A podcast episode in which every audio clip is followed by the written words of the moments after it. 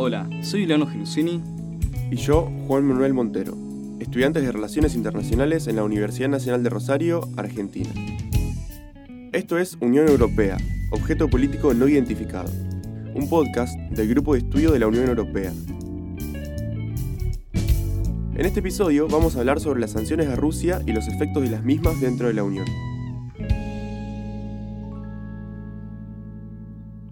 La compleja historia de sanciones a Rusia se remonta a los inicios de las tensiones en el territorio ucraniano, tras los conflictos militares y adhesión de la península de Crimea junto al puerto Sebastopol a la Federación Rusa en marzo de 2014. En respuesta a esta anexión, considerada ilegal por parte de la Unión Europea, en marzo de dicho año se aplicaron las primeras medidas restrictivas individuales, que incluyen la inmovilización de bienes y prohibiciones de viaje dentro de los países de la Unión contra 33 funcionarios rusos y ucranianos. Tres meses después, el Consejo Europeo impuso sanciones económicas aplicables a los intercambios con Rusia en determinados sectores económicos, las cuales se prorrogaron en periodo de seis meses a lo largo de estos años. En este mismo año, 2022, el Consejo Europeo dictó hasta la fecha, 1 de septiembre, una serie de sanciones que implican a grandes sectores económicos como el financiero, de energía, transporte, militar y diplomático, contra la Federación Rusa y su élite de poder, en respuesta al reconocimiento de independencia de las provincias ucranianas de Donetsk y Luhansk, y a la agresiva intervención militar de Rusia en territorio ucraniano. Esta serie de sanciones no tienen como objetivo la destrucción de la economía rusa, sino debilitar la capacidad del Kremlin para financiar la guerra e imponer costes económicos y políticos a los responsables rusos de la intervención. Esta gran cantidad de sanciones se pueden dividir en seis paquetes a lo largo de los meses, desde el inicio del conflicto el 24 de febrero de este mismo año. El primer paquete de medidas, decidido este 23 de febrero, afectan individualmente a figuras públicas rusas. Estas prevén la movilización de bienes y fondos a un total de 52 entidades y 555 personas, quienes además tienen prohibido ingresar y transitar por el territorio de la Unión Europea. El segundo paquete del 25 de febrero fue el primer golpe severo a la Federación Rusa. Afecta al 70% del mercado bancario ruso y a empresas estatales clave, también en el ámbito de la defensa. Busca así incrementar los costos de endeudamiento de Rusia, aumentar la inflación y erosionar gradualmente la base industrial del país. Se aplicaron sanciones individuales como el congelamiento de los activos de Vladimir Putin y Sergei Lavrov y medidas restrictivas contra los demás miembros de la Duma estatal rusa. También establece sanciones que abarcan los sectores de las finanzas, la energía, el transporte y la tecnología, así como la política de visados.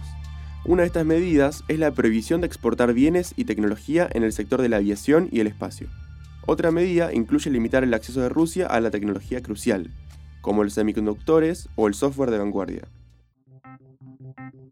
En el tercer paquete se prohíben las transacciones con el Banco Central de Rusia, así como el sobrevuelo del espacio aéreo y el acceso a los puertos de la Unión Europea por parte de compañías rusas.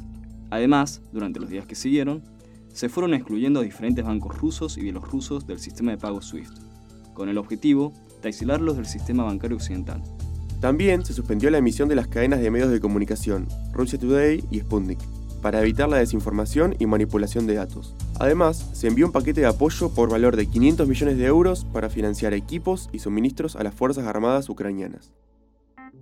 Posteriormente, el 15 de marzo, se anunció el cuarto paquete, en el cual se profundizan las anteriores sanciones económicas, comerciales e individuales. El quinto paquete, establecido el 8 de abril, comprende la prohibición de las importaciones de carbón y otros combustibles fósiles sólidos, al igual que la importación de otros bienes como la madera, el cemento, el marisco y las vías alcohólicas de Rusia. Además, se prohíbe el acceso a los puertos de la Unión de todos los buques rusos y entrada terrestre de transportistas rusos y bielorrusos. También se veta la exportación a Rusia de carburante para reactores y depósitos en carteras en criptoactivos. En el último paquete, lanzado el 3 de junio, se amplía la previsión de acceso al sistema de pagos internacionales SWIFT para otros tres bancos rusos y uno bielorruso. Y se prohíben las importaciones de petróleo crudo y productos petrolíferos refinados procedentes de Rusia, con limitadas excepciones. Con esto, el Kremlin dejará de ingresar casi 80 mil millones de euros. El objetivo de estas sanciones es debilitar la economía rusa, y hacerle frente al conflicto bélico desde múltiples aristas, no solamente en el campo de batalla. Sin embargo, las consecuencias de las mismas se aprecian en todo el territorio de la Unión Europea. Las más evidentes son las relacionadas a la dependencia que tienen varios países miembros con los combustibles fósiles, provenientes de las abundantes reservas rusas.